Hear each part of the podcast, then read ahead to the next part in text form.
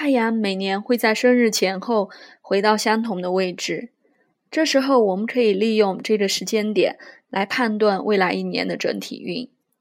首先，在图的制作上面，我们先制作出生图，然后利用出生图找出今年太阳回到同一个度数的时刻，绘制一张新图。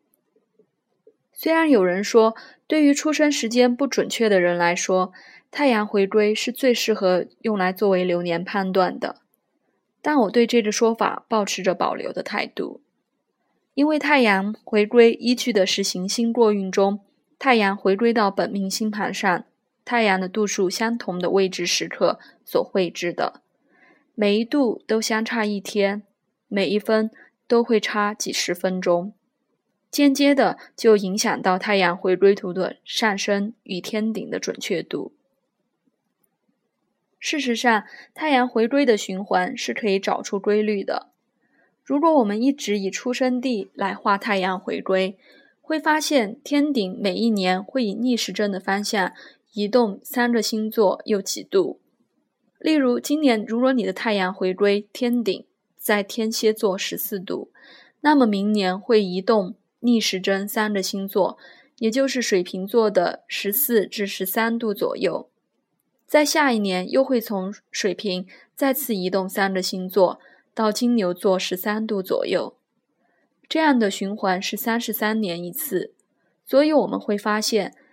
三十三岁时的太阳回归图以出生地作为基准，太阳会回到命盘上的原来位置。借由这个原理，我们可以推测，每四年太阳回归都会在类似性质的宫位。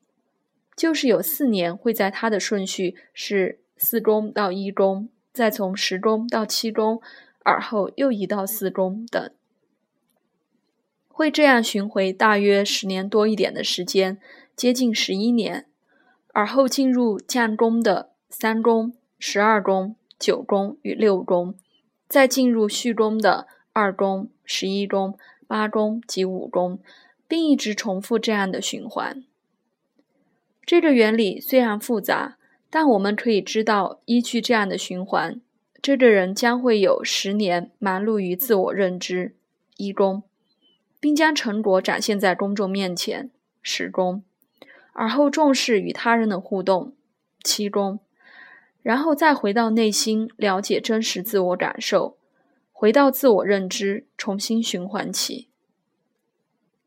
制作太阳回归时，取决时间与地点的方法，在不同的学派有不同的看法。